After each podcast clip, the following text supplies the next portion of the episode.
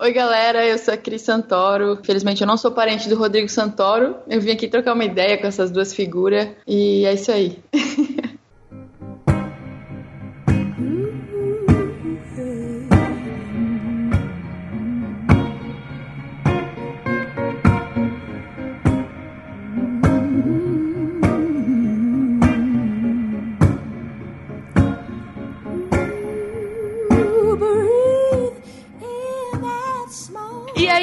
beleza? Estamos começando mais um Papo de Fotógrafo. Eu sou Ana Cariani. Vocês não vão entender porque eu vou falar isso, mas de vez em quando eu sei ser fofa. ah, e eu sei as situações que você consegue ser fofa, mas não vou falar aqui também. Vamos para as mensagens. Bom dia, majestade. Bom dia, Zazu. Eu lhe trago as notícias matinais. Vá falando. Com um papo de fotógrafo é assim, começo, meio e fim. Olha, até rimou, tô bom hoje. Além de conhecer e ouvir nossos convidados, vocês têm a oportunidade de conhecer nossos parceiros e patrocinadores. Do clique à impressão, você não fica na mão. Eu tô ótimo de slogan. Mais uma. E para começar, você que fotografa com uma câmera ou com um celular, tem que mostrar para todo mundo que produziu, certo? certo? Então precisa de uma plataforma criada especialmente para nós fotógrafos e videomakers, pensado para ajudar você a se posicionar bem no Google e tem uma equipe de suporte eficiente e rápida para sanar todas as suas dúvidas. Então acesse agora papo.album.com.br e adquira o desconto especial que a Album preparou para vocês vocês, queridos ouvintes. Bom, aí você já criou ou atualizou seu site com suas melhores fotos? Então acesse lá o busquefotógrafo.com.br e faça parte dessa comunidade. O Busque Fotógrafo é o maior site de busca segmentado de fotógrafos profissionais do Brasil. Ou seja, ele vai facilitar o encontro entre você, fotógrafo ou videomaker, com os clientes de forma simples e efetiva. Mais de 10 mil fotógrafos já fazem parte dessa comunidade. O cadastro é gratuito. E vem novidades por aí, não fique de fora. Busquefotógrafo.com.br, onde fotógrafos e clientes se encontram. Pronto, o cliente te encontrou, viu seu trabalho, te contratou e você já o fotografou? Agora é hora de editar e tratar bem essas fotografias. Afinal, elas merecem todo o carinho e a Bank traz uma nova linha de monitores profissionais para os fotógrafos e videomakers com um foco na fidelidade de cores, nitidez nas imagens e ainda cuida da saúde dos seus olhos, o seu bem mais precioso nas longas horas de trabalho. Então, corre lá, você precisa conhecer esses produtos incríveis pensados especialmente para você. Acesse agora www.bank.com.br e não adianta ter todo esse trabalho e deixar tudo guardado ó, num HD sem que ninguém veja, não é mesmo? E não quem mesmo. está com a gente para fechar com chave de ouro é a Digipix. Você pode transformar suas fotografias em fotolivros, álbuns e artigos para presentes e decoração. Já imaginou uma imagem sua decorando a casa de um casal que você fotografou? Incrível, né? Conheça agora todas as linhas de produtos em www.direto.digipix.com.br. É isso aí, do começo, meio e fim. E fim. Estamos todos aqui. então escute o bate-papo de hoje que está incrível. É isso aí.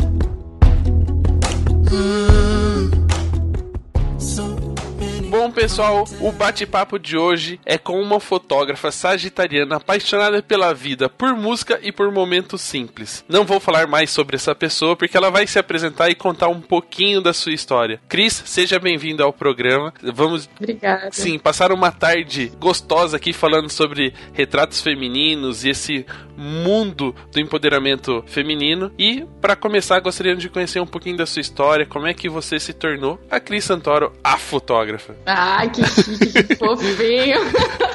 Tá vendo? Eu também sei ser fofo. É todo mundo muito fofo nesse negócio.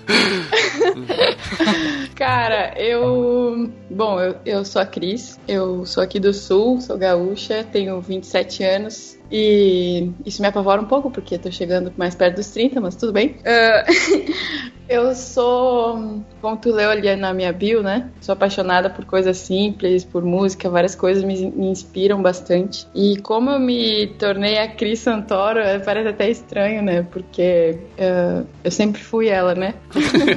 então, eu não me tornei, eu acho que as coisas foram. Quando eu decidi ser fotógrafa lá pelos meus 15 anos, foi não é à toa, acho que a fotografia feminina chegou na minha vida porque foi bem numa fase onde eu, eu tava precisando me aceitar. Eu sou eu sou ruiva, tenho sardinhas, então a minha infância inteira foi um bullying só, assim, e eu tive que brigar muito pra, comigo mesma, sabe, pra me aceitar. Então, quando eu comecei a fazer umas selfies pro Orkut, foi quando a coisa, sabe, começou a mudar, assim, ah, no sentido de autoestima, de me aceitar, aceitar minha sarda, aceitar que eu era diferente e que aquilo me fazia ser quem eu sou, né? E aí, ah, quando eu percebi que estava me fazendo tão bem aquilo, né, de me fotografar e tudo mais, eu pensei, por que, que eu não posso levar isso para outras pessoas, sabe? Conhecia o trabalho da Simone de Domenico, ela, ela trabalhava na mesma cidade que, que eu morei durante a minha infância e adolescência. E vendo ela trabalhar, também via a mudança que, que o trabalho dela causava nas minhas amigas, sabe? Uma mudança muito positiva, assim, de autoestima, de confiança. E,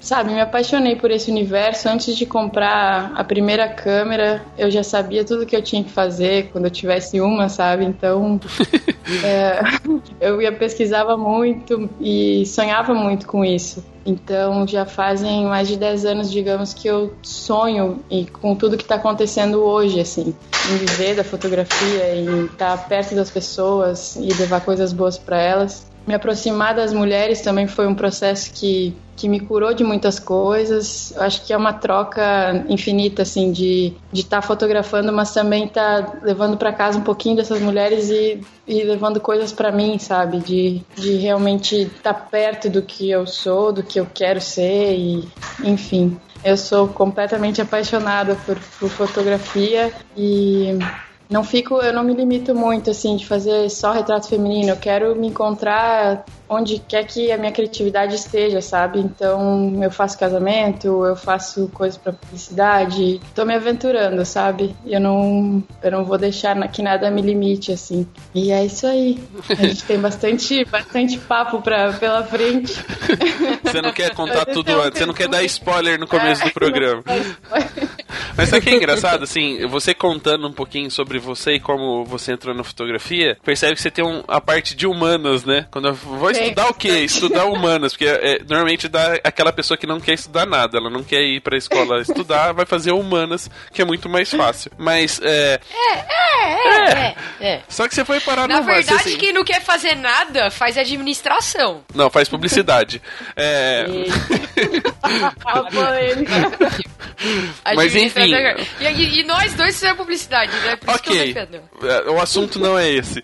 Aqui eu ia, eu ia comentar que, na verdade, a arquitetura surgiu nessa história, né? Durante esse processo dos 15 anos. É. Como é que é, assim, todo esse sentimento aflorado é, para um lugar que é praticamente cálculos e riscos? Então, uh, era justamente o que eu não queria, né? Mas a minha família toda trabalha, trabalha junto, a gente tem uma marmoraria, marcenaria, enfim, a família toda pega no batente junto, a gente, e é uma função, imagina uma italianada assim, cinco pessoas gritando e ninguém se entende, e um pai muito, eu tenho um pai muito empreendedor, assim, eu cresci vendo ele acordar todo dia e correndo atrás da máquina, sabe, de vamos ganhar dinheiro, vamos virar esse jogo, vamos fazer acontecer. E isso me inspirou também, sabe? De buscar, já que eu tinha um sonho, de buscar isso por mim e fazer isso acontecer de qualquer forma, sabe? Eu sempre tive isso na minha cabeça, não, não existe dar errado. Não, todos os nãos eu já tenho, então eu vou atrás do sim, eu vou atrás de fazer isso acontecer, porque é o que eu quero e não tem, sabe? Não tem dar errado mesmo. E aí eu fiquei boa parte, assim, da minha final da adolescência, assim, até uns 22, praticamente, eu fiquei na empresa junto com, a família e tal, e só que chega num ponto, acho que é o, é o ponto da virada, assim, de, de todo fotógrafo que sonha em fazer, mas ainda não deu aquele passo, sabe? Aquela, aquela, aquele impulso de, de chutar o balde e fazer, sabe? Fazer a fotografia virar a sua vida, assim, a sua rotina. E eu chutei o balde uh, depois que eu fiz o vestibular para arquitetura, passei, uh, ia começar assim. Meu pai estava feliz porque ia agregar bastante coisas à empresa, só que não era o que eu queria, né? E coincidências do destino, o meu irmão acabou, ele, ele era jogador de futebol, se lesionou de uma forma bem grave e o clube não, não ajudou em nada, então a gente teve que arcar com as, os custos. E nesse meio tempo não ia dar para pagar a minha faculdade, o que eu agradeci muito. e aí. Eu tô achando que alguém passou a rasteira no irmão. É. É, e foi, é, foi tipo, ele, ele acabou se dando a própria rasteira, mas enfim. ele. Depois disso, assim, eu falei, bah, pai, não vai ter condições pra gente. Já era um custo que era muito alto, né? Fazer uma faculdade e ainda não querendo, né? Mas por ele, por eles, né, pela família, tudo, eu obviamente faria isso. Eu acho que eu acabaria me encontrando também na arquitetura, sabe? São duas coisas que, por mais que eu seja muito de humanas, eu não, eu não muito distante, sabe? De, de todo, todo esse outro universo, assim. Então, mas foi o meu impulso, foi, foi o que eu precisava para dizer não, não é, então não é isso, vai ser o que eu quero, sabe? Vai ser a fotografia e eu vou dar o meu jeito, por mais que no início, né, a família fica, meu Deus, mas e aí, tu vai arrumar cliente onde? O que que tu vai fotografar? Não vai dar grana? Essas coisas assim. Era mais um desafio para, né, mostrar para eles que ia dar certo e, e deu. Criar. E aí, falando um pouquinho, você já falou bastante de pessoas, né, no, no começo, quando foi pra fotografia. É, sempre foi esse caminho que você quis seguir. Por, por, conta do, do, do, bullying que você sofria e, e a autodescoberta com, com as fotos pro Orkut, que naquela época eu acho que você já era uma visionária, porque não existia selfie na época do Orkut. Cara, era muito massa, porque eu ganhei, eu ganhei um celular de uma Dinda, assim, e ele tinha câmera, era uma novidade, né? E aí, só que ele só tinha câmera atrás. Aí eu pegava um espelho, virava né, o celular para mim, a câmera para mim, e colocava um espelho na frente da tela, assim. Então eu fazia uma selfie, eu conseguia olhar o resultado da, da foto e fazia as minhas selfies, assim. Então, e eu tratava elas. Eu não lembro que eu não lembro que, que, que, que coisa de, de, edição que era, que programa que era, mas devia ser Paint tipo, aqueles foto, photoscape que tinha, não sei, um negócio assim. E eu fazia aquilo me deixava apaixonada, sabe? Adorava o processo depois da foto, assim, de escolher a minha selfie. Eu, eu lembro muito bem, assim, daquele. O do computador, eu lembro de tudo. E postar e aí ter um feedback, tipo, ah, não é tu nessa foto, meu Deus, né? Quem é essa pessoa? E aquelas fotos me fazendo bem, sabe? Me fazendo sentir melhor. E aí o jogo, o jogo virou para esse lado mesmo. e aí você acabou decidindo o que, que era isso que você queria fazer. Mas falando um pouquinho de por que casamento e retratos, assim, normalmente as pessoas escolhem um caminho, um percurso, né? Uhum. Uh, e para você não faz diferença ou é, são duas maneiras de conhecer as pessoas e poder retratar? Por que a escolha desses, desses mercados? Eu sou eu sou muito apaixonada, assim. Eu, eu, acredito, eu sou muito romântica, isso me fode bastante. mas, mas eu sou, eu acredito muito no amor, eu gosto, sabe? Eu gosto de estar perto de pessoas que estão apaixonadas em todos os sentidos, sabe? É, é gostoso conversar com pessoas apaixonadas, não necessariamente de um caso casal, umas pessoas, sabe, que vibram, que, que, que amam a vida, enfim. E eu sou toda boba nesse sentido, adoro, adoro muito. Eu acho que na, nos momentos em que, que me faltou amor, eu, na minha vida pessoal, por exemplo, na fotografia me preenchia muito esse, esse vazio, sabe? E aí, ah, cara, não, não, acho que foi muito natural, assim, eu quero retratar o amor, sabe? Eu, e, e quando eu fiz, uh, fiz casamentos como segunda fotógrafa, eu fui me apaixonando ainda mais por esse universo. Falei, velho, também quero isso, sabe? Também quero ter a chance de, de retratar as pessoas pelo meu, pelo meu viés, sabe? Pelo, pelo meu olhar. Então, acaba sendo natural, assim. Eu me sinto muito, muito bem fazendo. E só por uma questão de. A gente não vai falar de casamento no episódio de hoje específico, mas só pra gente entender, porque quando você trabalha em duas áreas e a gente conhece muito seu trabalho como retratista, é, você tem o mesmo estilo de fotografia ou você consegue separar muito bem isso e são coisas completamente diferentes? Seja no, no tipo de, de enquadramento, composição, mas também na pós-produção. Eu acho que é muito. segue a mesma linha, assim. Tá, no evento, talvez eu tenha encontrado um outro olhar, assim, porque um olhar mais uh, aguçado no, no, no no quesito, assim, tipo, de, de, de perceber o que está acontecendo, de observar, né? De, de não, não dirigir uma cena, mas estar tá como espectadora de uma história ali que está acontecendo e querer mostrar ela, né, de uma forma até meio fotojornalística, assim. Mas o meu, o meu, acho que o que une as, esses dois para mim é, é, o contato com as pessoas, sabe? É o contato que eu tenho uh, diretamente ali com o casal e fazer com que eles se sintam à vontade comigo, conversar com eles para que eles se conectem, gratos pelo que eles estão vivendo. Então, eu acho que isso eu trago do retrato para fotografia de casamento, sabe? Eu quero que as pessoas sintam que eu tô ali, que eu tô me doando para que saia o melhor, sabe? Que eu doe o meu melhor para elas. Acho que é no sentido da pós-produção também é muito parecido, assim. Acho que não tem como mudar muito, né? E tudo sou eu. Então eu, eu me coloco ali em qualquer que seja o trabalho. Acho que é isso. Legal, a galera fica meio em dúvida, né? Tipo, ah, se eu vou trabalhar em outra área, eu tenho que mudar completamente minha fotografia. Não, dá pra, dá, Não. Dá pra adaptar e, e chegar a um senso Sim, comum sempre. e ter algo sempre que defina o seu estilo. É, porque uh, o teu. Esse senso comum é, é você, sabe? É, é tu que tá ali em todas as situações.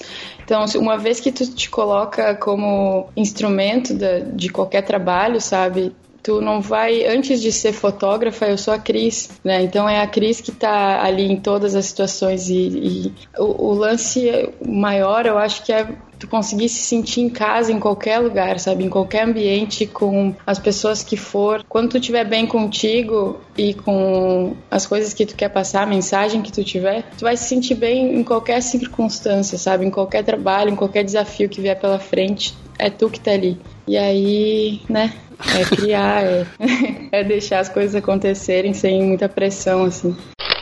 E aí, falando um pouquinho dos retratos, uh, eu, eu, não sei se a gente divide ou simplesmente cita né, que os retratos, uh, dentro dos retratos, você tem um trabalho mais voltado para as meninas, né, que é os 15 Isso. anos, e as, as mulheres. É, é, óbvio que hoje, se a gente for analisar, não é friamente o mercado, mas com, com bons olhos, as meninas uhum. estão se tornando mulheres muito cedo, né? Sim. Falando as um pouquinho de. de Isso, as meninas de 14, 15 anos já são praticamente mulheres uh, em todos os sentidos, né? Mulheres no, na, de cabeça, mulheres de corpo, uhum. né? Na, de vivência, né? É, Tem... a gente até toma um susto de vez em quando. Assim. É, é impressionante. e, e falando um pouquinho dessa área de retratos, né? Qual para você, assim, como é que é esse processo de, de poder tentar dividir uh, a sua forma de fotografar para esses tipos de mulheres? Porque você também acaba encontrando, por exemplo, algumas meninas de 14, 15 anos que ainda são crianças né? Sim, isso. Que não tem. Como é que é, é essa divisão para você? Tipo,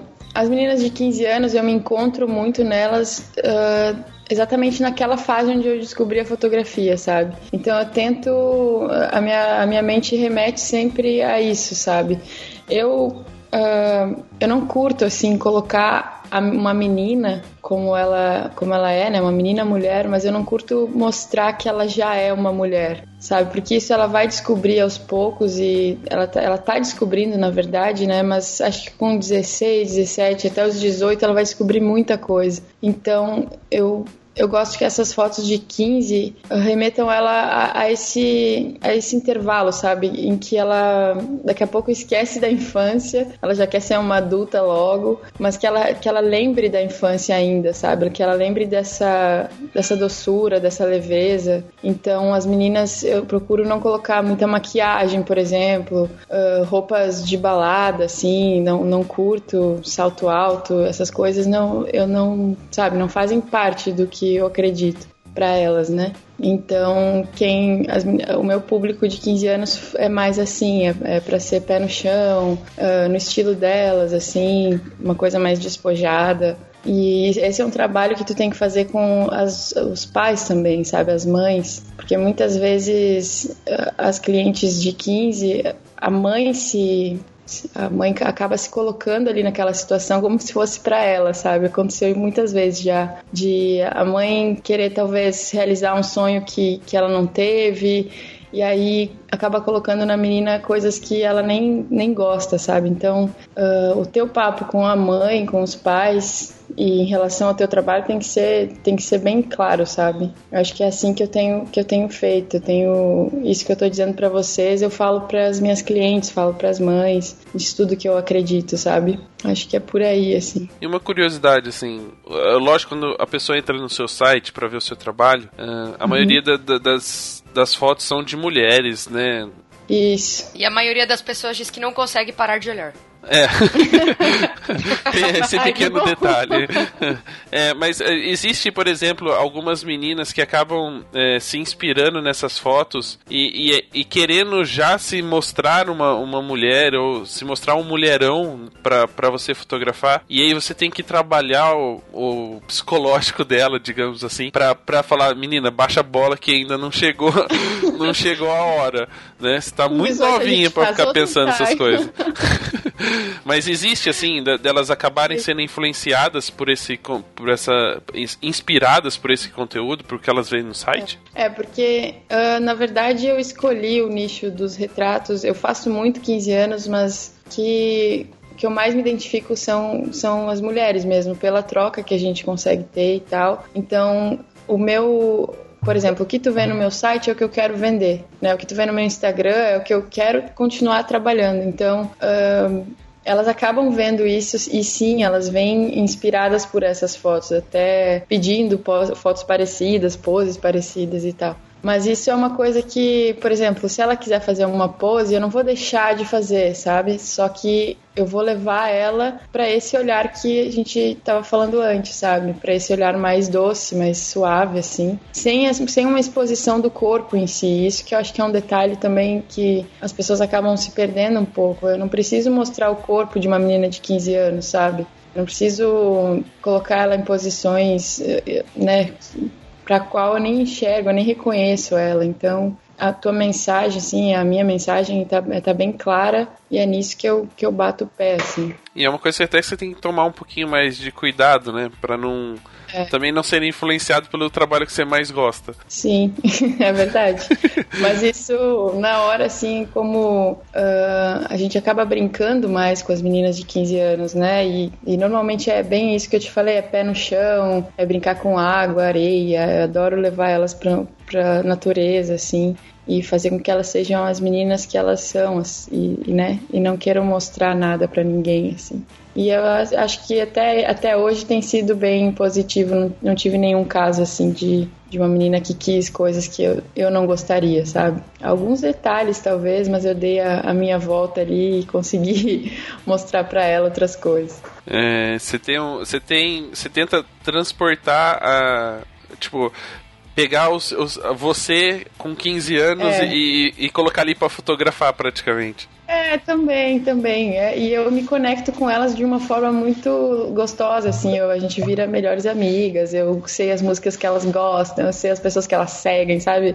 Eu entro nesse universo de cabeça para viver isso com elas. E no final elas estão me amando, sabe? Melhores amigas real. e as mães também adoram isso, então eu me, eu me entrego assim para elas e acho que tem, tem funcionado bem assim. Então tu não precisa vestir uma carapuça, sabe, de algo que tu não é para fotografar qualquer pessoa, assim. Então, que tu seja autêntico o tempo todo, isso acho que gera só gera coisas boas para ti e não gera frustração também, sabe? Porque tu não consegue vestir essa carapuça o tempo inteiro. então é isso. É, e se a gente fala que a fotografia é um reflexo de quem nós somos, se você estiver mentindo na fotografia, né? É. a tua fotografia também vai mentir, né? Não adianta. É, falando um pouquinho dessa. Da, era só um, um detalhe pra gente poder discutir as diferenças de trabalhos, né? Mesmo tendo uhum. uma, uma relação muito forte com o retrato feminino, quando é uma menina de 15 anos, tem que se tomar um cuidado e, e pode -se ser feito um trabalho diferente. Mas aí, falando uhum. sobre retratos em si, né? Como é que foi para você o começo desse mercado, né? Como é que foi entrar e oferecer isso? Você tinha a experiência de fazer o autorretrato, aí agora você estava é. fazendo isso para as pessoas. Como é que foi o começo? Quais Quais foram as dificuldades que você enfrentou? No começo foi, bom, tu fica em busca de portfólio, né? Então tu quer fazer tudo que vier pela frente. E eu lembro que ainda lá, enquanto trabalhava na, na marmoraria do meu pai, na época que eles estavam criando um site para eles, eu falei pro cara assim, bah, vamos fazer o meu também, vamos criar um site, ainda não existia 46 graus. Aham. E aí ainda não existia nada que eu pudesse fazer sozinha, sabe? E, e eu acabei fazendo um site para mim, escondida do meu pai, fui pagando o cara devagarinho, uh, para que eu tivesse um, um lugar para expor as minhas fotos, né? e as fotos que eu ainda não tinha. E ele fez aquele, tra aquele trampo de AdWords pro Google e tal, eu também fiz pro meu, e o que que acabou vindo? Gestante. De cara veio gestante.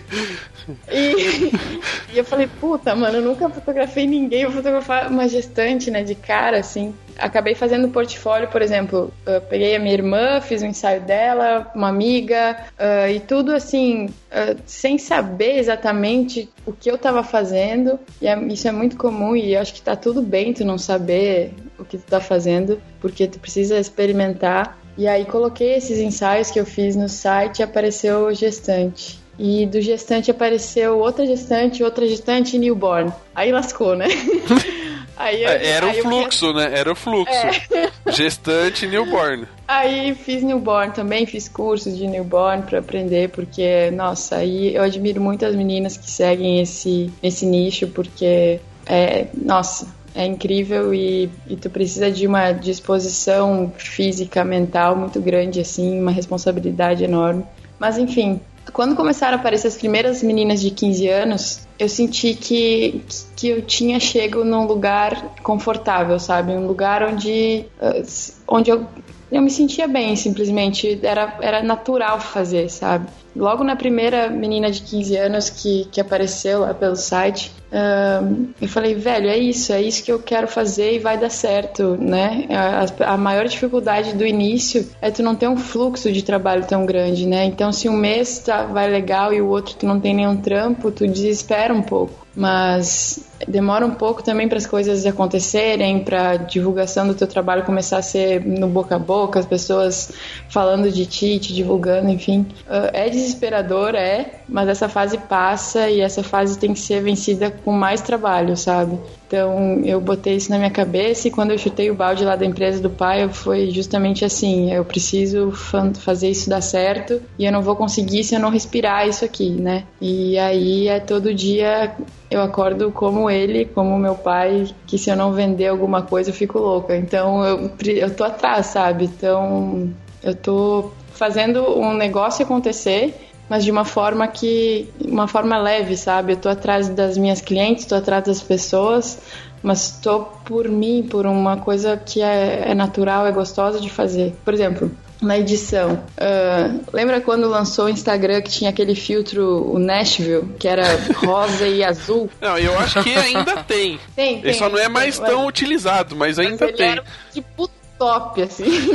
e aí a minha edição era tipo aquilo, gente. Era tipo rosa e azul. E eu falei, cara, achei a minha identidade, né? Meu Deus, é isso aqui. É isso aqui que, que diz quem eu sou, porque tá tudo lindo. E aí aplicava aquela porra em todas as fotos, uma por uma, né, no Photoshop, porque eu não sabia que existia o Lightroom. Demorei para descobrir também. Outra dificuldade do início naquela época era que eu não tinha com quem conversar, sabe? Eu não, eu não, eu não conhecia outros fotógrafos, eu não estava no meio de outros fotógrafos. E é muito difícil estar sozinho, sabe?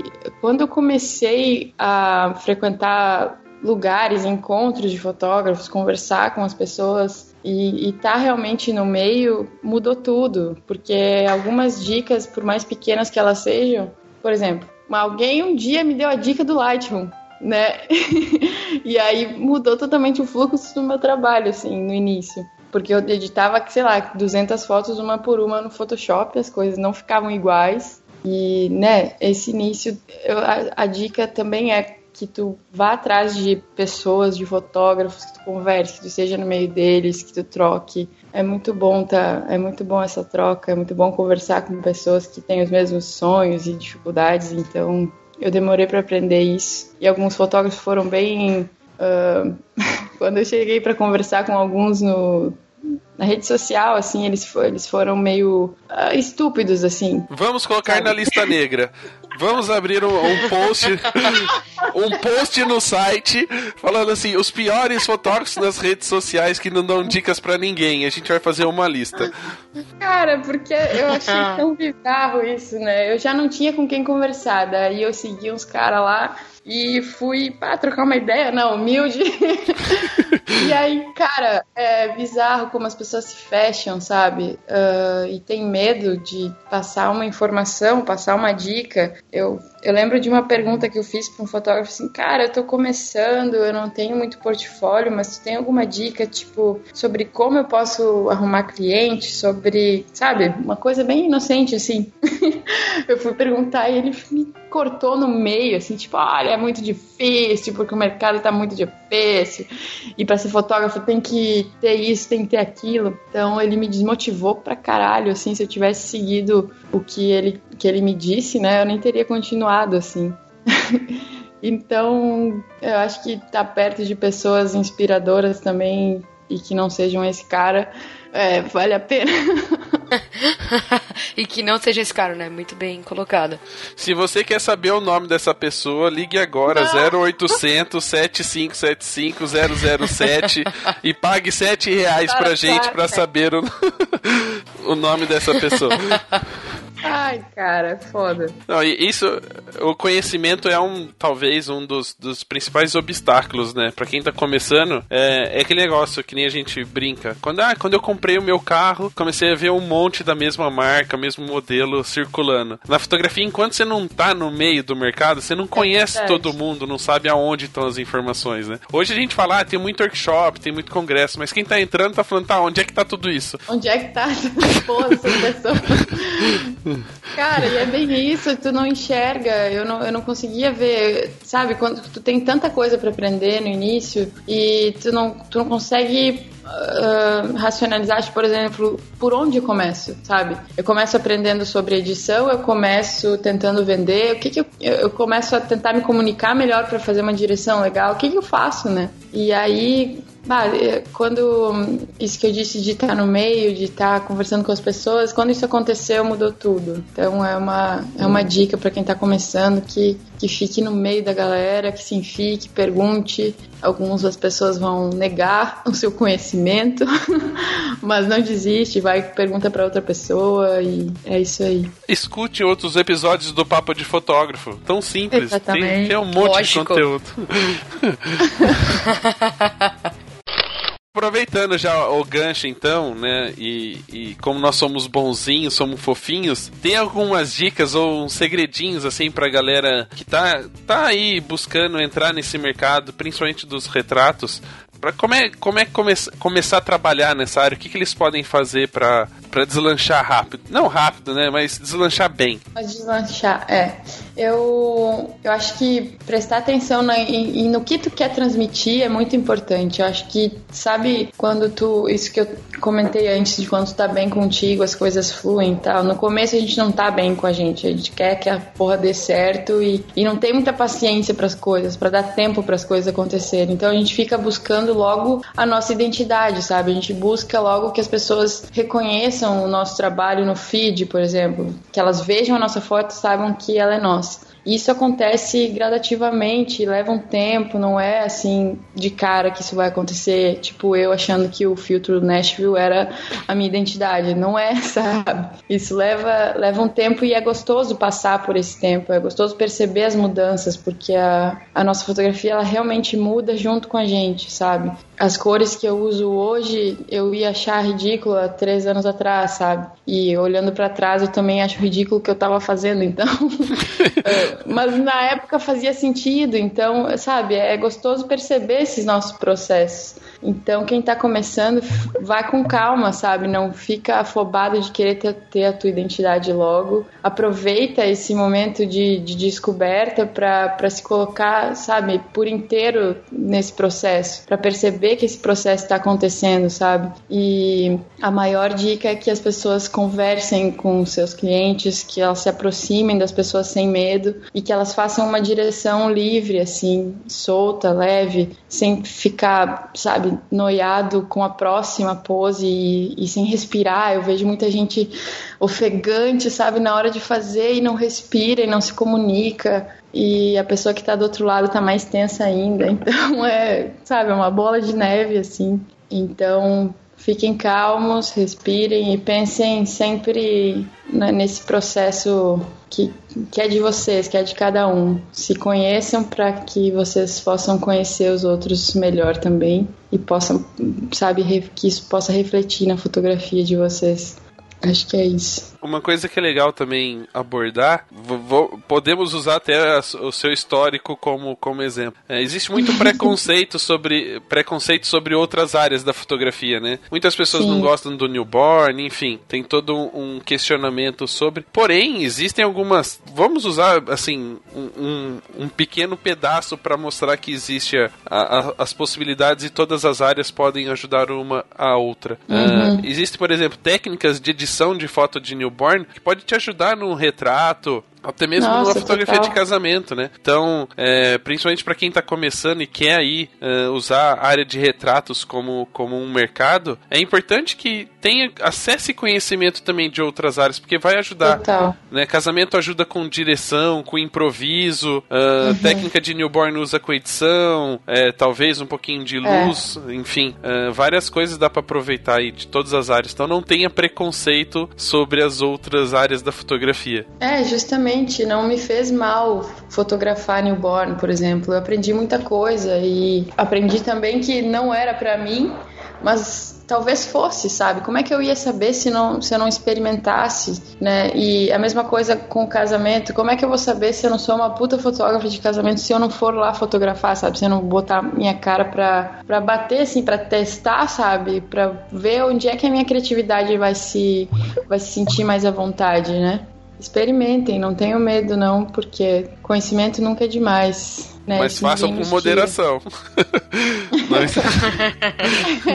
é, dá pra, dá pra ir experimentando, mas no caso do newborn, por exemplo, tu já sabe se é pra ti ou não é, né? Antes de fazer, assim. Mas tem a é, parte técnica né? da edição. Aprenda a fazer edição só, pelo menos. É, edição, nossa, edição é, é fantástico. Então, não, nada do que tu vai aprender no newborn, por exemplo, tu não vai usar nas outras coisas. Então, né, fucem bastante, aprendam tudo que esses programas podem, podem nos dar.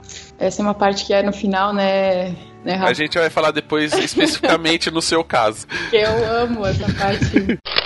Falando um pouquinho do mercado, então, já que a gente tá falando do, dos retratos. É, é, óbvio que qualquer área da fotografia que a gente chegue aqui e fale o mercado está em crescimento, a gente está falando a verdade, porque a fotografia se tornou um commodity para o mundo inteiro através dos smartphones. É, mas o, o crescimento do retrato feminino em si tem, tem um, talvez um quesinho a mais e, e, eu acho que tem muito a ver com o seu trabalho. Sim. Além, lógico, da fotografia fazer parte da, da vida de todo mundo, tem a questão do empoderamento feminino. Primeira pergunta: você acha que isso tem relação com o crescimento do mercado? Ou seja, as mulheres terem uma autoestima maior ou se sentirem à vontade, mais livres, possibilitou que o mercado crescesse nessa área? Também, eu acho que tem relação sim, porque quanto mais mulheres tiverem tiverem a noção do que, do, da força que elas têm e tiverem consciência de que a gente a gente está no mesmo barco assim todas nós mulheres sentimos as mesmas coisas e que a gente não está sozinha nisso o autoconhecimento nunca vai sabe é, ela vai vai trazer ela para um, um lugar de muita paz assim. Essa força que o empoderamento tem que nos traz uh, vai levar vai nos levar né para para cada vez mais perto umas das outras. Isso que eu tenho sentido, sabe? Não sei, Ana, como é que tu sente em relação a isso também? Cadê a Ana? Ana tá aí, pô? tô aqui, tô aqui. Mas Ela não entende que... nada de feminismo. Mas eu sinto que a gente não, não, não é mais, mais inimiga, sabe? Sempre teve esse lance de mulheres competindo entre si por homens, por. enfim. Uhum. Em tudo, né? O famoso a mulher não se veste pro homem, ela se veste pra outra mulher. Ai, meu Deus. E, e aí, tipo, por quê, né? Se a gente pode, se a gente pode estar junto, assim. Então, o fato delas da, da, do feminismo estar tá muito em alta e se falar muito mais sobre isso, é uma questão que é totalmente necessária que se fale e é muito bom que esteja em alta e esteja sempre, porque a gente precisa disso. Uh, acho que tem dado força, sabe, ao mercado de retrato feminino, com certeza. Sim, é, não, a, a, o, o, tanto que a gente vê crescendo os, os assuntos e as pautas em relação a feminismo, empoderamento feminino, ou seja lá que nome você queira dar, é, a gente tá vendo na mesma proporção o crescimento de pessoas que estão fotografando mulheres. Tipo, a valorização que tá dando pro retrato feminino, é, eu acho que tá crescendo no mesmo nível, e assim, um, um tá puxando o outro, com certeza. É, e aí, nesse, nesse nível de tantas pessoas estarem fotografando mulheres, aí a gente já entra nesse outro aspecto de tantas pessoas estarem passando a mensagem errada sobre o empoderamento também, né? Empoderar uma mulher não quer dizer que tu vai mostrar o corpo dela, que tu vai subir em cima da cama e fotografar ela, sabe? Uh, com as tuas pernas abertas em cima do, sabe, uma, uma perna em cada ombro dela, assim, tu fotografar de cima. Isso não quer dizer que tu tá empoderando uma mulher, sabe? Isso me, me eu falo disso um pouco chateada porque eu vejo eu vejo acontecer demais, assim, porque essa, essa parte me irrita um pouco, né? Uh, o empoderamento feminino, eu acho que tu pode fazer ele de diversas formas que não que não sejam só pelo corpo, sabe? Que não seja uh, enaltecendo um estereótipo ou, sabe, menosprezando o outro. A força do retrato feminino, para mim, tá, tá no, no olhar, sabe? Tá na expressão, tá nos gestos, tá na linguagem corporal na postura e, e, não necessariamente no corpo, né? E é, e é, nisso que eu acho que eu vejo algumas pessoas se perdendo e não tendo uma mensagem muito clara de empoderamento, sabe? Elas pregam empoderamento, mas na verdade elas estão apenas alimentando um, um estereótipo ou, ou, o sensual em si, assim, que não que não tá só nessa área. Também está, acredito muito nisso, mas de, não de uma forma tão vulgar, sabe? Eu acompanho aí... alguns grupos no Facebook e eu tenho uma frase que eu gosto de usar quando eu comento sobre eles, né? Hum. Que foto de mulher pelada não é foto sensual. É verdade. É só pra. Porque assim, eu vejo muitas caras põem e ainda põem uma legenda como se fosse a sensualidade em forma de imagem, sabe? E, e eu tipo, você olha e você fala, meu, isso aqui não é sensual, não é porque ela tá pelada ou tá mostrando o corpo dela, enfim, de uma certa forma, é sensual. Não tem nada de sensual. Isso as pessoas confundem muito. Acho que as meninas que posam muito para ensaios de nu, elas sofrem exatamente isso, que as pessoas acham que elas estão querendo, sabe, que elas são fáceis e as pessoas confundem as coisas, que elas são que elas estão usando do corpo para, sei lá, elas querem alguma coisa, né? E tem muitas amigas que posam e, e tem gente babaca o tempo todo ao redor delas, sabe? Pensando esse tipo de coisa. E na verdade o corpo da mulher nu é a coisa mais, sabe? Eu acho a coisa mais linda do mundo, assim. E é a coisa mais, sabe? É, é artístico, é poético. Não necessariamente. Eu acho a mulher mais sensual de sutiã e calcinha do que nua, sabe? Acho que remete muito mais, Sim. né? A, a sensualidade, sexualidade do que uma mulher, né, sem uhum. roupa, assim. Então, meninos que fotografam meninas, prestem atenção nesse neste pedaço da conversa, né?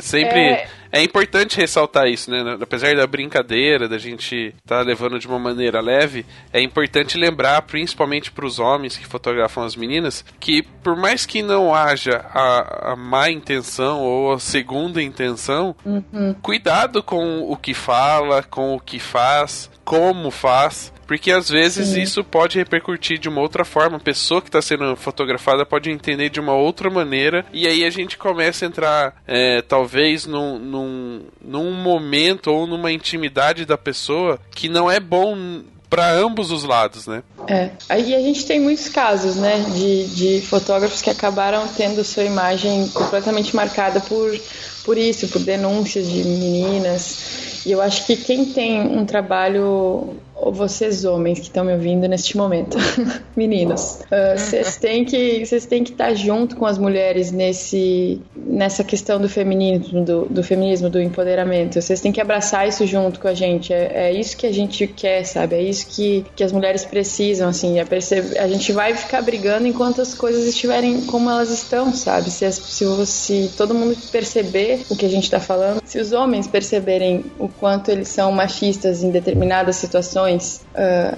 se eles estiverem mais atentos a isso, por exemplo, passa uma mulher na rua, uh, acho que se o cara vira para trás assim para olhar para ela, qual é qual é a tua intenção, sabe? Qual é a tua intenção de olhar dois segundos de bunda, sabe? Uh, pequenos detalhes, assim. E nesse sentido que os homens estejam mais atentos ao que ao olhar deles sobre as mulheres. E ele já o olhar já é super sexualizado assim. Então que eles nos olhem de, de uma outra maneira, de um outro lugar, que não só pelo nosso corpo, que as que as nossas palavras elas tenham mais valor. Eu senti eu senti isso pegando bem forte assim no, no nosso mercado, por exemplo, nas, nas últimas palestras que eu fiz, que se um homem dissesse as coisas que eu disse, ele ia ser o pica das galáxias sabe?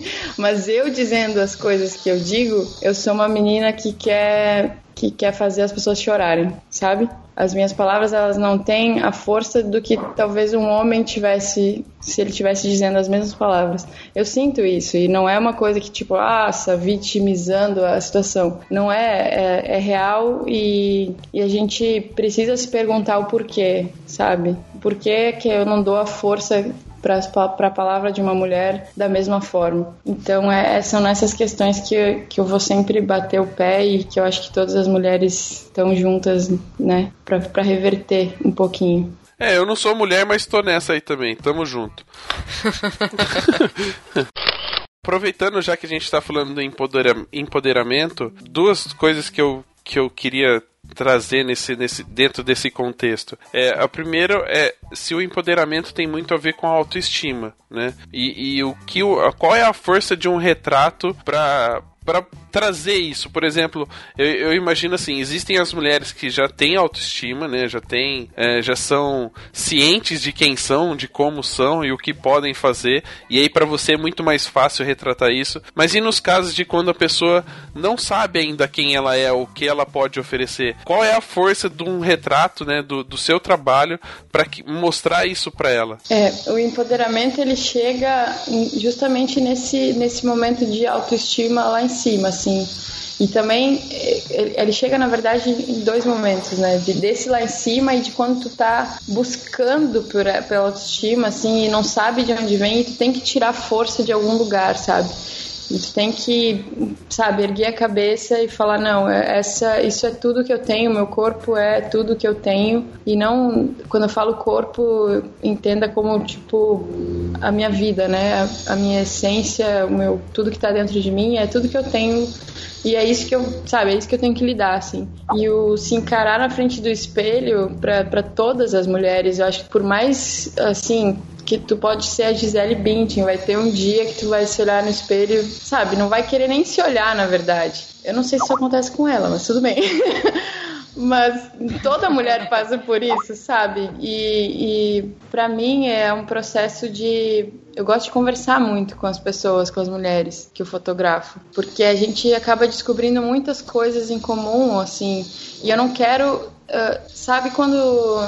Eu já ouvi algumas pessoas dizendo que, que quando tu quer emocionar as pessoas, tu tem que ir direto na dor delas, enfim.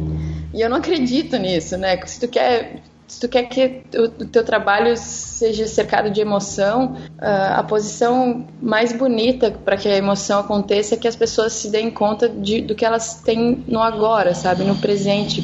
E a sensação de gratidão, eu acredito que é que é uma das coisas mais emocionantes, sabe, de, de se trabalhar a gratidão de tu ser quem tu é e, e eu levo o empoderamento nesse sentido para elas de que tudo que elas têm uh, elas, elas são. Tudo que é para ser já é, sabe? Elas são o que elas são e elas precisam amar isso. E então eu trabalho com essa, com essa sensação de, de gratidão nas minhas conversas, sabe? Com elas. Independente se ela é super, se ela tem uma super autoestima ou se ela tá precisando dessa energia, sabe?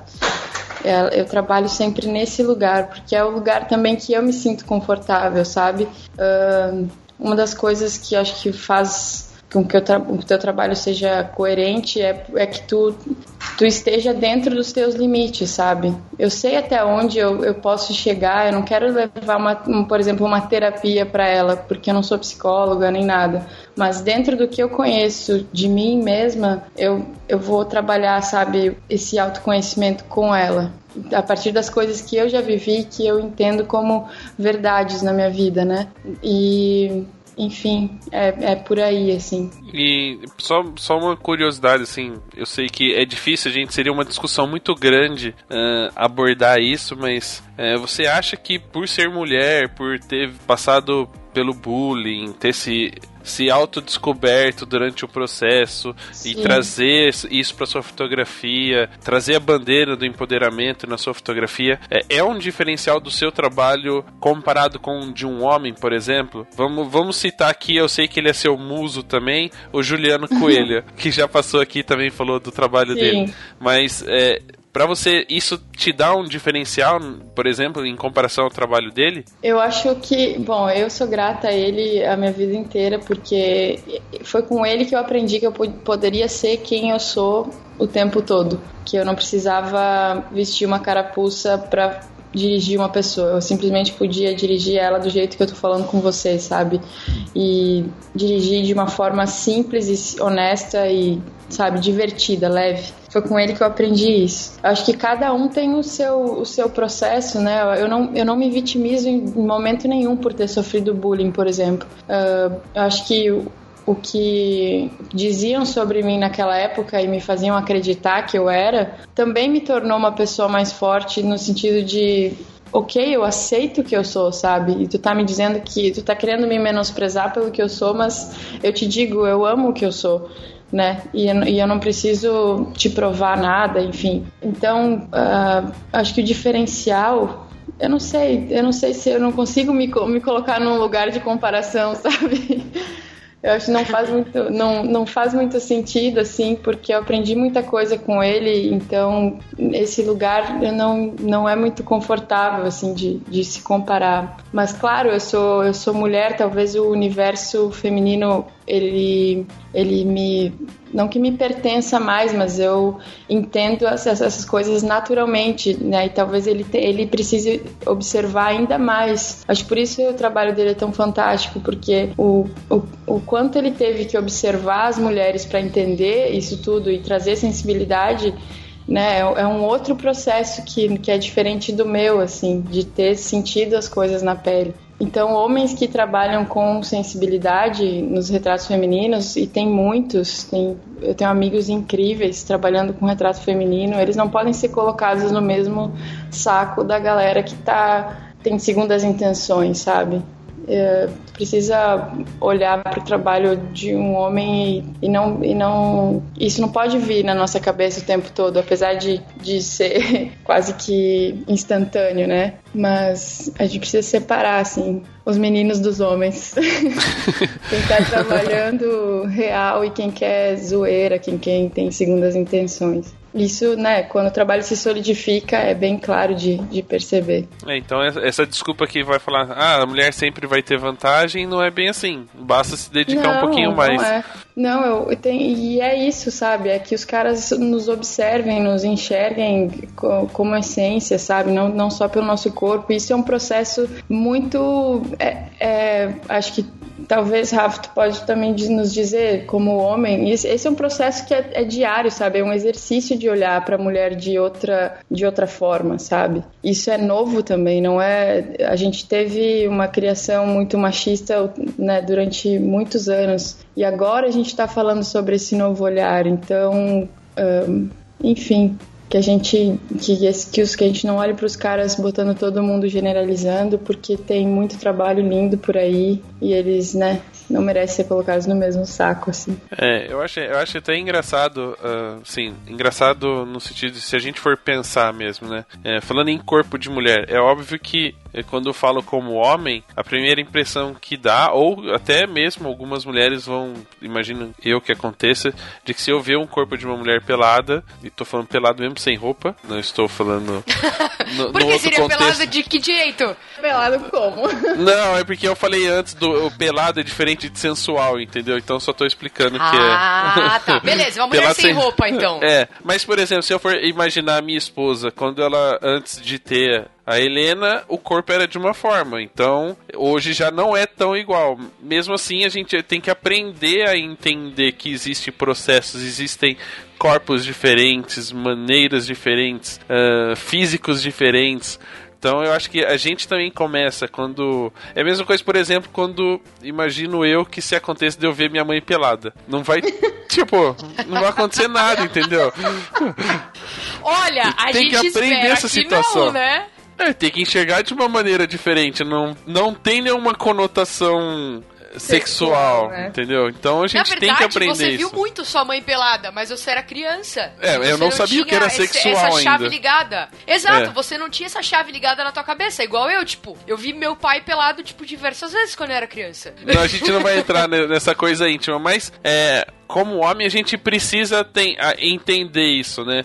E talvez é, essa experiência com a minha esposa é, me, me dê uma, outra, um outro, uma outra visão sobre, por exemplo, se eu for registrar uma, uma, uma mulher sem roupa. Sim. Já vai ser diferente, não é a mesma visão que eu quando tinha 18 anos, entende? É, então.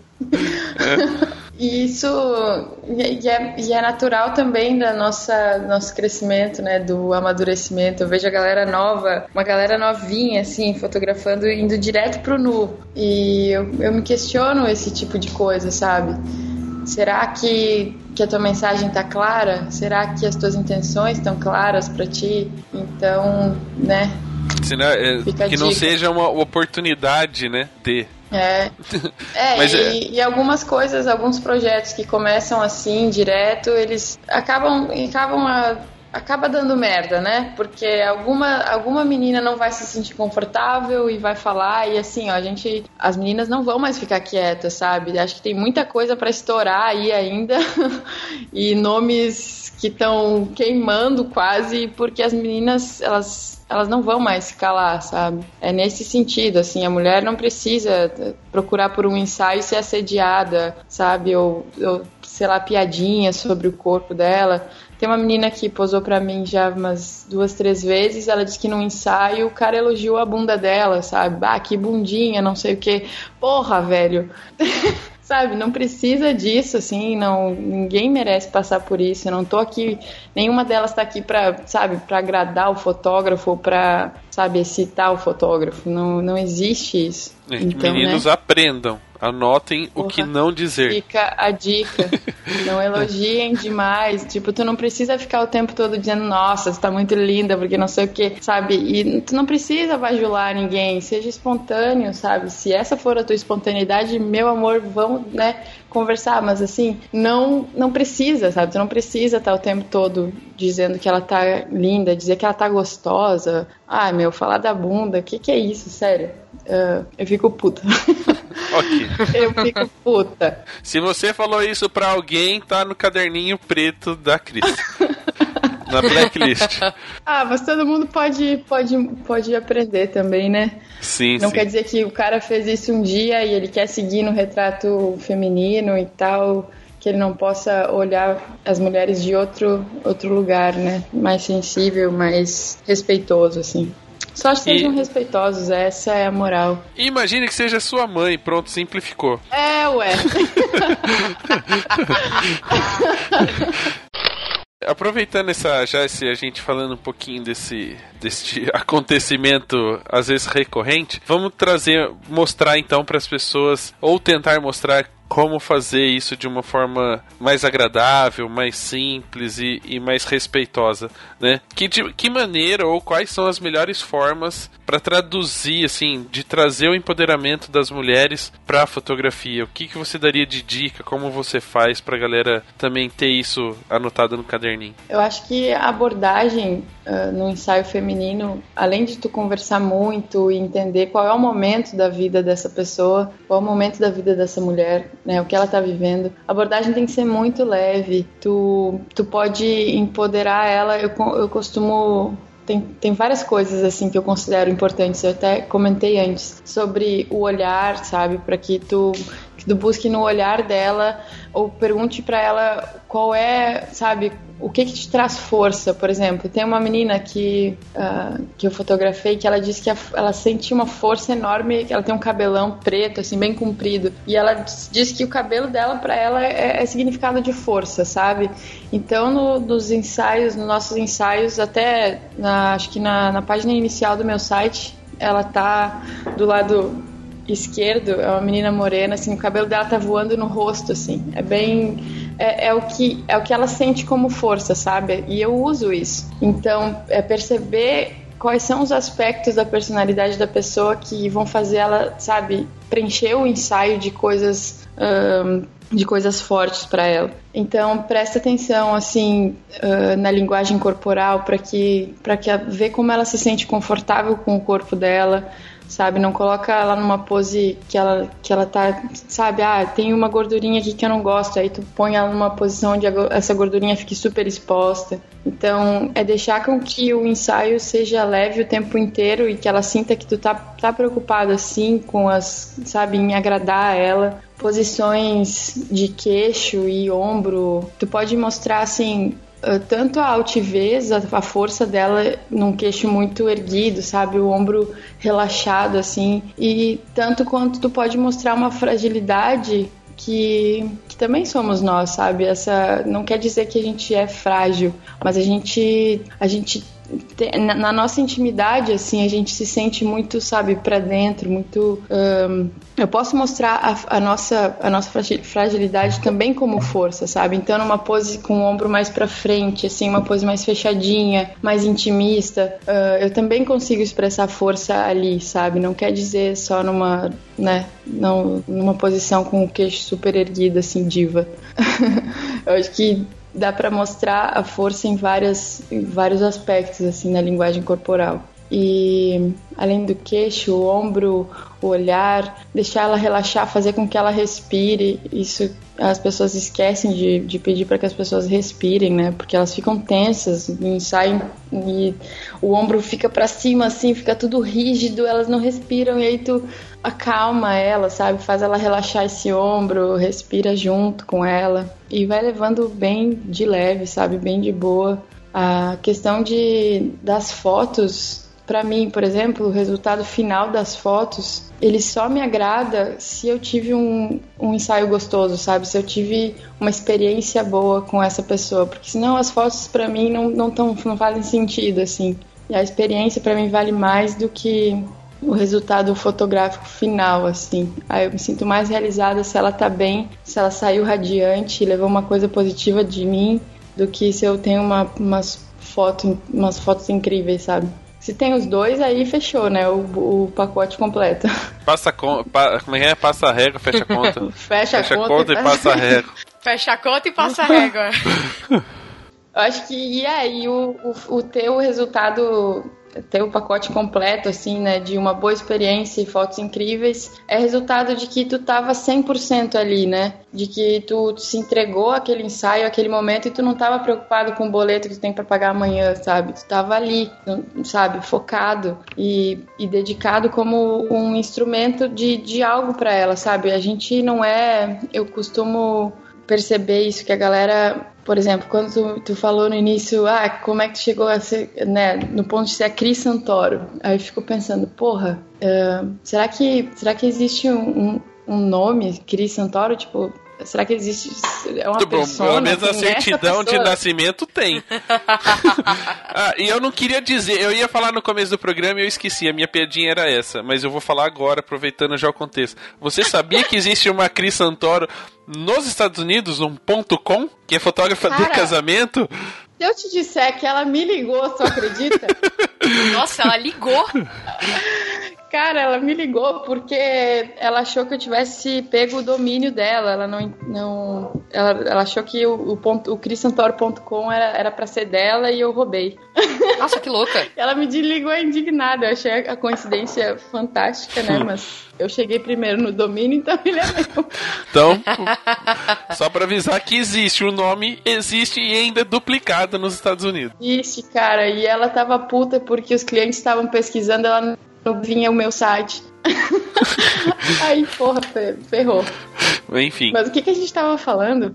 você tá É, falando de, de quando você se entendeu, Ah, tá. quando, quando se encontrou. É, é porque a- as pessoas criam como se. Eu, eu vejo isso muito acontecendo, que as, as pessoas criam patamares, sabe? Tipo, o fotógrafo X chegou num patamar onde eu não vou chegar. Nunca. E isso não, eu, eu não consigo enxergar patamares, sabe? Eu não consigo enxergar assim que um nome pode ser, sabe?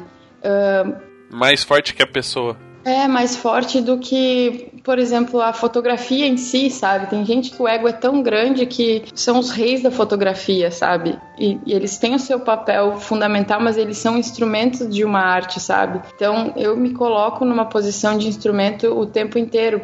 Por exemplo, eu quero dar o meu melhor para aquela pessoa que está aqui me contratando, porque ela quer a minha arte, sabe? Ela quer o meu olhar sobre ela, ela quer a minha fotografia, mas o meu papel não é tipo ser a Cris Santoro ah, que chegou num, num- num lugar X. Eu não, não existe isso pra mim. Eu sou a Cris convivendo com uma pessoa e, e entregando o meu melhor pra ela, sabe? Não pela, não só pela fotografia em si, mas pela, pela experiência toda, assim. É, eu, eu, tô, eu tô viajando bastante aqui enquanto eu falo, aí fica meio confuso, mas acho que deu pra entender.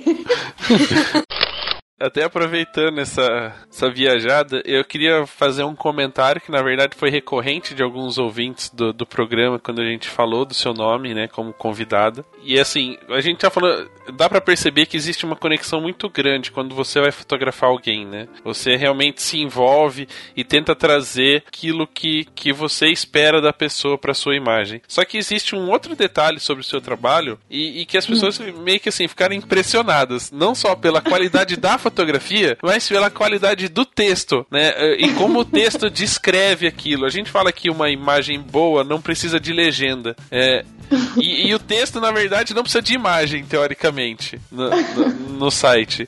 Como é que é, assim, ah, o quão importante é para você não só traduzir imagens, mas também conseguir escrever sobre eh, essa conexão, sobre esse momento, sobre a, a imagem que você eh, fez da pessoa? A- Aí é outro, é outro lance de, de, de paciência e, e, sabe, eu, eu sento na. Quando eu sento pra escrever, assim, as primeiras frases que saem, eu- elas nunca ficam, porque elas são as mais clichês, assim. Eu não consigo.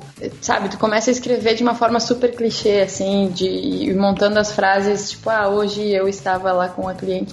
Não, é, é conseguir com que a linguagem seja a tua, sabe? Do mesmo jeito que eu tô falando com vocês, eu vou tentar me expressar em palavras, assim, escrevendo. Eu não sei quais os textos que as pessoas leram, que elas acharam legal, mas, por exemplo, no blog tem alguns, alguns ensaios que a gente fez o projeto Entre, que são de casais e tal. Eles têm uma, uma estética bem parecida, tem um PB bem granulado, que eu adoro e tal. E para esse, nesse caso, é, a partir da história que as pessoas me contam sobre elas, assim, eu tento descrever a, a experiência que foi para mim e de uma forma mais, mais é, é leve e é, é meio tem alguns poemas ali no meio também.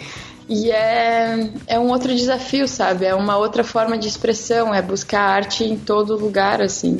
E é, eu me desafio bastante para para tentar me expressar dessa forma também, às vezes não dá. E ainda como diferente da fotografia, nessa parte eu ainda tô bem no início, então eu tenho que ter ainda mais paciência. Mas, igual a fotografia, é uma Mas- questão de prática. É, é sentar ali e tentar colocar o teu coração pra fora, assim. Isso nem sempre é, é possível, nem sempre. Pra mim ainda é uma questão de, do meu humor, sabe? De conseguir sentar ali e estar num dia bom. mas, é, mas ultimamente é, eu, tenho, eu tenho andado bem, bem feliz com tudo, então tá fluindo bem. E, e, a- aproveitando que você falou do, do, do bem, de estar de bom humor, estar feliz, é, é lógico que é, quando a gente convida para vir ao programa é porque a pessoa tem um trabalho incrível. É, é óbvio que quando você publica, você publica o seu melhor ou né, você sempre busca mostrar o, o que você pode oferecer. E isso está muito ligado a como nós estamos no, no dia a dia. Mas existe, lógico, como todo artista, o momento da crise existencial. né? O famoso tô puto comigo mesmo, não sai nada. Tá uma bosta, tá tudo uma merda. É, é, é, assim, eu tenho dúvidas se você olha suas fotos e realmente fala isso, né?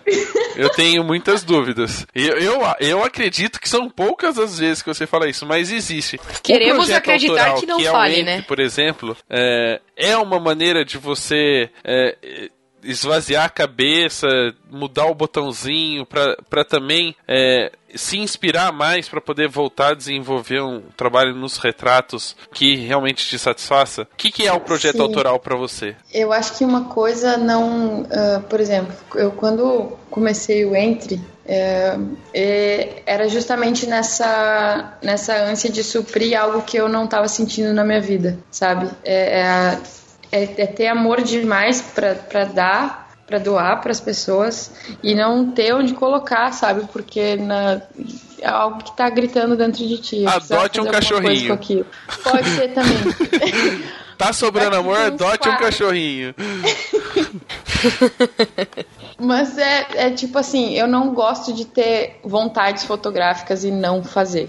Então, quando eu tenho uma, uma, uma ideia na minha cabeça, eu preciso realizar ela e o quanto antes, assim. Porque tem um livro que eu li que chama A Grande Magia, ah, como viver uma, uma vida criativa sem medo, assim. Eu esqueci o nome da mulher, Elizabeth alguma coisa. Ela escreveu aquele livro Comer, Rezear e Amar, é a mesma autora. Uhum, E ela uhum. fala do mundo das ideias como algo que é como se tivesse assim as plantas, os animais e as ideias, sabe? As ideias estão aqui e estão ao nosso redor e tu precisa, elas estão procurando alguém que as que as faça acontecer, sabe? Então quando eu tenho alguma ideia, ela certo que ela vai me escapar. Em algo se eu não fizer, sabe? Então eu, eu procuro quando algo, algo- alguma imagem tá na minha cabeça, eu vou e faço. E eu aprendi a ser assim também, sabe? Com os meus portfólios, com tudo. Eu tô com vontade, eu vou lá e faço. Eu não quero ser só a pessoa que sonha, eu quero ser a pessoa que sonha e realiza, sabe? É- é, essa é a maior, melhor parte de sonhar, é realizar. Então eu me dedico e tenho me ex- exercitado a minha vida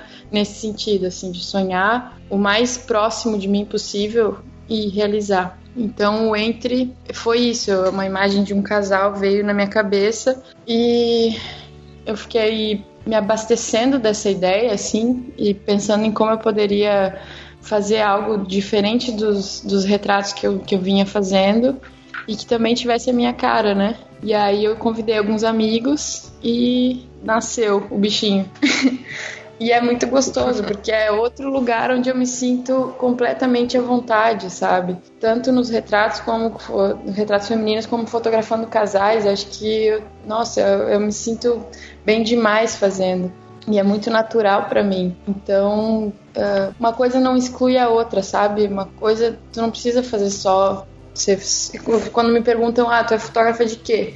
Sou fotógrafa de gente, sabe? Não, não sei se eu sou fotógrafa de só de retrato feminino.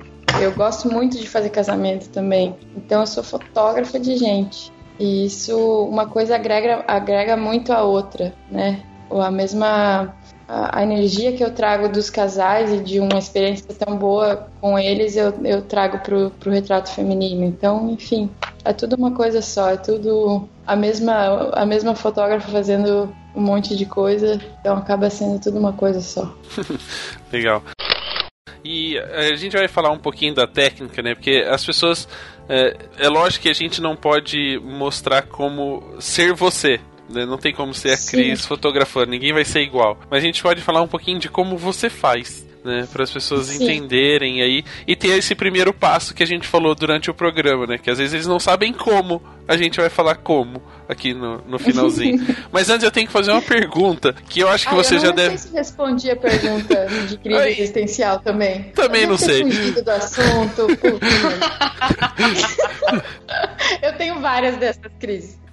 Não, mas a crise existencial é, na verdade, quando a gente fica naquele do tipo, se eu estou fazendo bem, né? É mais uma autocobrança do que do que uma crise existencial. Mas eu acho que o projeto autoral vem pode ser um, um caminho da gente é, testar, provocar, motivar de alguma forma o nosso trabalho. E às vezes não precisa nem ser um projeto autoral com fotografia, pode ser alguma outra coisa. Pode ser outra coisa, é. E a gente, assim, ó, a gente vai se cobrar a vida inteira, o tempo inteiro. A gente quer ser melhor e a gente pode realmente ser melhor. Então essa cobrança é muito natural. Eu acho que ela só não pode ser uma cobrança que te deixe frustrado, sabe? Uh, uma coisa que a gente vai comentar logo mais, mas eu já vou adiantar, é eu percebo muito qual é a minha expectativa, eu observo muito isso. Pra, sabe aquele lance da expectativa realidade, aquela balancinha assim? Eu faço. Uhum eu consigo observar qual é a minha expectativa. Por exemplo, eu vou para um ensaio que eu quero uma luz X, eu quero, sabe, eu tô com uma, algumas ideias na cabeça, então eu vou observar essa expectativa. Porque não adianta eu estar tá com uma ideia que é uma luz super suave e eu ir, sei lá, para um ensaio a meio-dia. Eu já estou jogando contra a minha própria expectativa, sabe? Então, é, é nesse sentido, assim, eu observo qual é a minha vontade e para não chegar frustrada em casa. Então, essa, essa é uma dica, assim, que tu perceba as coisas que tu quer fazer, assim, que elas não fiquem só no ar, que tu vai chegar lá e vai tentar a sorte se tu tiver alguma ideia que tu observe ela melhor. E normalmente tu... as expectativas não, su não supridas, né, não superadas, são de autossabotagem. Sim, total. E a gente não, não observa, né? E, tipo, esse lance de fotografar num horário que não é o ideal para ti, é, é o mínimo que tu pode fazer por ti e pela tua fotografia, né? vai, vai fotografar num horário confortável, vai, tipo, se tu quer que, a, se tu quer que as cores estejam harmônicas, faça parte desse processo junto com a tua cliente, sabe? Escolha os looks junto com ela. Se tu quer que a, a maquiagem seja neutra, tu precisa dizer isso, tu precisa expressar para ela que tu não quer um olho pretão, porque senão ela vai chegar lá com o olho mega carregado e aí tu vai dizer, putz, perdi a expressão do olhar porque tá muito carregado. Aí você fala, amiga, seja menos. Seja menos, por favor, vamos dar uma, só uma escutadinha. Não, cara, a gente, tá, a gente se, se frustra por coisas que a gente deixou de fazer também, né? É, é autossabotagem. É, é, a pergunta que eu ia fazer, só pra gente terminar aqui e passar um pouquinho pra parte técnica, é: você só fotografa gente bonita ou gente normalzinha também se fotografa? Essa pergunta você deve ouvir várias vezes, né? Ou pelo menos as desculpas também. Mas também com essas modelos aí até eu. Uhum, com essa câmera é, né? até eu, com qualquer coisa até eu. Velho, é muito engraçado, porque teve, teve um curso que eu, que eu fiz, perguntaram assim: Ah, queria ver se fosse com uma menina normal. Tipo, a menina que eu tava fotografando não era normal, era alienígena. né? Ela era humana. Porra, e só porque ela tem, assim, dobrinhas mini, não quer dizer que ela não seja normal, né? Aí, cara, é. Toda mulher é linda, sabe? Todas as pessoas são bonitas, é só tu que não se abriu para perceber isso, sabe? Quando a pessoa, quando vem um fotógrafo me diz assim, ah, porque o ensaio não foi bom porque a menina não era muito bonita, daí ela, ou ela era muito tímida e não se abriu e pá. Cara, a culpa é completamente tua, sabe? Não é, não é que ela não era bonita, é tu que não, não olhou para ela, tu que não enxergou a beleza dela, ou tu que não se esforçou o suficiente para que ela, sabe, se abrisse contigo, tu não foi legal o suficiente para que ela não fosse, que ela passasse ensaio inteiro tímida, né? Então, cara, a gente tem que abraçar todas as, as nossas frustrações, assim, é tudo culpa nossa e tem que bater, sabe, matar no peito, é tudo nosso, cara, todas as nossas responsabilidades, assim. Eu fotografo todo mundo, todo mundo é, é bonito, na verdade. Viu, Ana, você tem então, chance. Então eu só fotografo gente bonita, porque todo mundo é bonito. A Ana tem chance, ela, então. É que ela escolhe bem o que ela vai postar. uh, falando um pouquinho da parte técnica, né? Uh, quando a gente olha sua fotografia, a gente não vê só a beleza estética, é óbvio que a gente também vê a qualidade técnica e, e todo o conhecimento fotográfico que você adquiriu durante esses anos para poder aplicar e obter o retrato. Falando, lógico, da primeira coisa e talvez a mais importante, que é a pergunta que todo mundo faz: que ISO você usou? Não, brincando. É. que câmera você usa? É. Ah, então, a pergunta do equipamento eu tenho que fazer, né? Qual que é o equipamento que você usa? Uh, então, eu estou usando agora uma, uma Canon 6D com lentes fixas, só tenho lentes fixas, a 35.4 da Sigma e uma 85 1.8. Já usei muito a cinquentinha também, mas agora eu tô usando mais, tenho usado mais a 35 e a 85. São as minhas preferidas assim para retrato. E quanto à parte técnica, que tu falou da que, que dá para perceber a estética e tudo mais. Quando eu vou fotografar, isso é em todos os sentidos da minha vida que eu falei de observar as coisas. Eu tento observar qual é quais são as coisas que, que, que eu penso ao fotografar e que eu preciso que estejam ok para o resultado dar certo. Então, a primeira coisa que eu, quando eu coloco uma pessoa numa pose, eu olho para a luz no rosto dela. Então, eu moldo todo o, esse bloquinho de fotos em que eu vou girar ao redor dela e vou fazer o máximo de fotos que eu conseguir de, de ângulos diferentes a partir da luz. Então, se a luz está ok no rosto dela, Uh, eu vou me, me posicionar de acordo com isso, sabe? E se não tiver ok, tipo, eu não vou insistir numa luz bosta, sabe? Eu não vou insistir numa luz que tá fazendo olheira ou fazendo, criando coisas que não existem. Eu vou posicionar ela sempre na melhor luz e vou me posicionar uh, em relação a isso. Então faz uma de frente, uma, uma de ladinho, uma de cima, uma de baixo, sabe? Gira em torno dela e aproveita, sabe? Uh, eu sou, eu sou, eu clico bastante, eu sou meio rápida assim nesse sentido de aproveitar bastante cada posição, sabe? E que mais, Petroco? É, e já que você falou da luz, é, vamos falar um pouquinho da sua luz. É sempre a luz natural? Você utiliza flash? Que, que você usa durante a sessão, além da luz que está usando naquele momento? Sim, é só a luz natural mesmo. Eu, no início, uh, faz parte também do, de todo aprendizado, tu precisa saber solucionar problemas, né? Então, uh, aprendi sobre flash e tal, mas no ensaio, meu, achei que sabe, eu perdi a dinâmica das coisas enquanto eu perdi, eu perdi a conexão enquanto eu tava tendo que movimentar um flash, sabe, fora da câmera. Então, desisti dessa ideia, só trabalho com luz natural. E agora, assim, para fotografar alguma coisa de noite, para fazer um contraluz, aí, um, sei lá, um pôr do sol diferentão, aí sim. Mas se não, sabe, quanto mais simples e menos coisas eu precisar levar para um ensaio, melhor. Sou dessas. Tem assistente com rebatedor também ou você também dispensa? O que uh, a minha mãe trabalha comigo, né, a dona It. Ela veio servir chimarrão aqui antes. ela, ela, trabalha, trabalha ou ela trabalha, você leva ela? Não, ela trabalha, trabalha, real. De verdade, pra valer. Verdade, não, vocês têm que ver, cara, ela. No início, quando eu comecei a fotografar gestante, newborn, ela que tem as mães com o bebê, né? Então ela foi comigo e ela que fazia a criaturinha dormir, sabe? E com todo o amor do mundo de uma mãe, e com todas as manhas que ela tem, né? E manhas, eu não sei se aí fala manha. Fala, né? É. é jeito, tem as né? manhas de fazer jeito. a criança dormir e tá. É, isso. Aqui quem fala manha é mano. É. ah, então. e aí ela seguiu junto comigo e ela adora, né? E, e também é uma forma de, de como ela também fica um pouco na empresa da família, uma forma de, sabe, pegar ela, dar uma escapadinha para que ela viva outras coisas e a gente tem uma relação muito gostosa aqui em casa de família, faz muito parte das coisas que eu acredito ter uma vida saudável, sabe, em família, assim.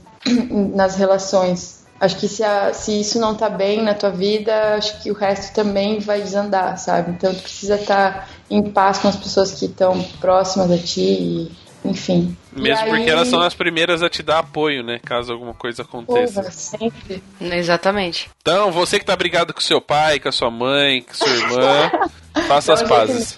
Se sua fotografia tá ruim, faça as pazes com eles. Pode melhorar.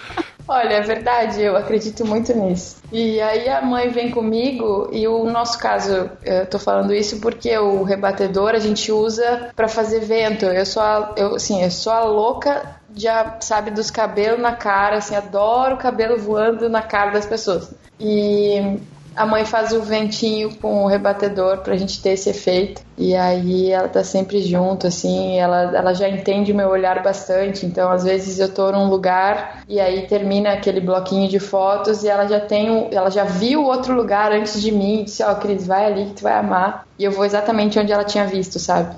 Então ela me entende bastante, a gente troca muito, conversa muito e é, nossa, é demais ter ela pertinho, isso me, me deixa muito feliz, assim. É uma das melhores coisas de poder trabalhar perto dela e levar eles, viajar junto e tal. É Bem aí. legal. E te leva chimarrão, né? É. E leva chimarrão, e ela é uma fofa, e quando eu não posto nada no Cresce dia, ela tá aqui, ó, querida, vamos lá, já postou hoje? Não postou nada Ela te cobra, ela vira chefe na vez de funcionário. Cobra, nossa. E, porra, isso é bom demais, assim, ter alguém que, que te motiva dentro de casa o tempo todo. A gente chega do ensaio, ela, vamos meditar, vamos meditar. Eu vou fazer um café e daí tu já vai passando, já vou meditando, já vou meditar. Ela quer ver o resultado, ela é ansiosa. É, ela quer ver tudo pronto e muito agilizada, sabe? Leonina, ela comanda o espetáculo, assim. Opa, aí sim, hein? Melhor signo, mano. Sua mãe e minha brother. É, ué, e aí, nossa, a dona It é, é demais. E aí, vamos aproveitar que ela já te acelerou e mandou você sentar no computador pra descarregar e editar as fotos. Como é que é o processo de pós-produção? Porque é uma característica do seu trabalho que a galera também acaba comentando, né? Que é a- são as cores, é o tipo de edição, tratamento. Fala um pouquinho aí, eu sei que é difícil a gente exemplificar aqui no áudio, mas Descrever, é, falar um pouquinho que, que para você é, é, é legal realçar na foto, esconder na foto, que como é que é esse trabalho? Então, ah, partindo do princípio lá da que eu que eu tô fotografando, eu penso na luz, no rosto, logo a expressão para mim é o mais importante da minha fotografia, né? Eu se eu não tiver uma expressão, eu sinto que eu não tenho não tenho nada. Então eu, eu, eu tento enfatizar sempre o olhar, o rosto, ou, enfim, a mensagem da foto tá quase sempre ligada a isso, a expressão. E para mim as cores elas elas conversam, elas, eu converso com as cores, né? Para mim é muito importante esse, esse a pós-produção, essa parte me encanta demais assim, porque eu chego ali na frente e as cores me remetem a tudo que eu vivi com a pessoa. Então eu já para cada ensaio eu faço um novo preset, digamos, eu começo do zero ah, às vezes eu aplico uns recentes para ver se cola, mas a maioria das vezes fica, sabe, tem vários ajustes, então é legal começar do zero, porque tu pode chegar numa cor que tu nunca chegou antes, então é massa. O lance das cores para mim é como se eu, eu penso muito na harmonia delas, né? Então eu, pre- eu prefiro ter menos cores e cores harmônicas do que ter uma foto muito, muito colorida e, e bagunçada, sabe? Que não conversa. Então eu penso sempre tipo em cores complementares, em cores quente e frio misturadinho. Ahn, se por exemplo eu tenho um laranja, eu tento ter um tom de azulzinho em algum lugar. Ah, nas cores, por exemplo, colocar nos highlights uma cor fria e nas sombras uma cor mais quentinha para dar um choque. Isso me agrada muito. E tudo com bom senso, sabe? Tipo, não exagerando em nada, porque essa é a fase que eu tô vivendo hoje. E eu sei que amanhã pode ser diferente, né? Mas eu tento respeitar as coisas que eu tô sentindo. Por exemplo, eu não vou editar uma foto como, sei lá, um foto- fotógrafo que, que manda muito bem nas cores. Sei lá, não vou editar como o Gustavo Franco se aquilo não me representa, sabe? Só porque ah, é massa o trabalho do cara. Eu não preciso fazer com que ele seja parecido com o trabalho de ninguém para agradar o outro, sabe? Eu preciso me agradar, eu preciso entender em que ponto aquele, aqu- aquela foto tá me representando nesse momento. Então eu penso sempre nisso, sempre, sempre. E é, e é basicamente nisso que, que, que as fotos conversam, né? A partir do que eu tô sentindo. Mas é isso, o Lightroom é um. Eu, eu uso praticamente assim, 90% ele, dou algum retoque no Photoshop se precisar de pele e tal. Mas o, a maioria eu faço ali o, o grosso mesmo, né? Seleção toda e que mais? Tem várias dicas sobre Lightroom que a gente poderia falar, mas é uma coisa que é mais gostosa de mostrar do que falar, né? mas gente, eu, brinco eu brinco bastante com as cores, assim, de tirar saturação, de... Não gosto daquele verde super cheguei, sabe? Costumo tirar a saturação do verde, do amarelo. E aí eu vou brincando com essas... com as cores. Gosto muito. Só pra gente terminar o bate-papo, né? Que uh, se a gente se deixar, a gente vai até a madrugada gravando. então, um bate-papo muito, muito gostoso e divertido. E a galera vai querer saber bastante sobre, sobre a sua história, sobre tudo que você produz. É uma curiosidade minha, né? É. Você já pensou em fazer retratos masculinos? Você já fez? Como é que foi a experiência? Já fiz alguns, assim, mas nenhum. Sabe que eu eu meio que eu, eu, tenho, eu tenho essa sensação de que, ah, deixa isso para quem sabe, sabe? Quando eu fui fazer, eu já fiz o meu irmão, já, enfim, mas não é, não me senti à vontade, sabe? Não consegui expressar esses guris, sabe? Eu não consegui expressar eles. Mas fazer com o irmão é aí... é sacanagem, né? Provavelmente você não conseguiu porque ele é seu irmão. é, mas o meu irmão é bonitão de um jeito que. Né, é, é, é, dava, né? Até dava, mas não foi. e, e, olha, que eu sei que ele é o, o jeito dele e tal, eu, enfim, a gente brincou muito, mas não. Uh, eu, não, eu não me sinto muito à vontade, sabe? Não é uma coisa que me represente. Diferente, por exemplo, tem um amigo, o Gian, Gian Dittman, ele tem um projeto só de retratos masculinos. E ele expressa esses caras de uma forma incrível, sabe? Então é, é disso que eu tô falando, sabe? Ele tem uma linguagem que expressa esses homens. E então, né, eu tenho que identificar o que é, o que não é para mim, assim. E nesse sentido, eu acho que ainda não é para mim. Apesar das fotos ficarem muito bonitas, eu sinto falta da expressão. Então, né? Acho que acho que nesse nicho ainda não vou encarar, Rafa. Tudo bem. É só uma pergunta, uma curiosidade. Quer fazer um ensaio, Rafa? Entendi. Não, já fui proibido. Pode ficar tranquila. Ele tá tentando faz tempo, mas ele não conseguiu. Não, nem tenho físico para isso. Eu não entro no, no critério das pessoas bonitas. Enfim. Aquele que não entendeu nada da resposta dos bonitos e feios, né? É, né? Deixa ele, deixa ele, deixa ele. Você faz foto só do olho dele, só. Tá bom. Ok. Bom, Cris, obrigado pela participação. Ficamos muito felizes em, pelo, pelo compartilhamento das dicas, do seu, das suas opiniões, das suas experiências. Antes da gente terminar, passa aí os seus contatos para a galera poder acompanhar mais o seu trabalho, poder te escrever se tiver alguma dúvida. E claro, muita gente vai perguntar quando é que tem workshop da Cris, porque eu vou fazer. Então já aproveita e passa aí alguma, algum site ou algum link para a galera também poder acessar e ter mais informações sobre os encontros com a Cris Santoro. Mara, obrigada, gente. Eu que agradeço, viu, pelo convite. Vocês são uns amores, uns fofinhos. Foi muito bom nosso papo, eu me diverti bastante. E galera que quiser me encontrar pelas redes, meu Instagram. Tchau. Tchau. E no Facebook também, Cris Santoro, vocês vão me achar. Cuidado para não achar a gringa, ela tá lá nos Estados Unidos. É, pode ser que tu ache ela também. Mas eu sou a ruiva, tá? Ela é mais loira, assim. E mais velha. É. E meu site é crisantoro.com, lá tem a aba dos workshops. Eu tenho o workshop Amorada, que acontece aqui na minha casa mesmo, aqui em Porto Alegre. E ele tem só mais duas turmas esse ano, é uma agora em setembro, 5 e 6, e outra em novembro, dos dias 22 a 24.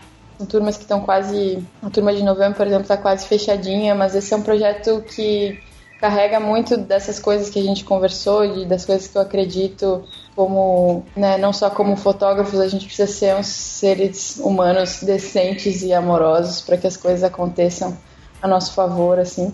No meu site tem a aba dos workshops, ali vocês encontram as datas e os lugares que tem o outro workshop que a gente anda pelo Brasil. E é isso, gente. Obrigada pelo papo, obrigada pela atenção até aqui. Quem ficou até o final, me manda um recadinho. E obrigada. Tamo junto. Contem comigo porque precisarem. Então, ouvintes queridos e fofos, fiquem com Deus e até a próxima. Tchau. Tchau, tchau.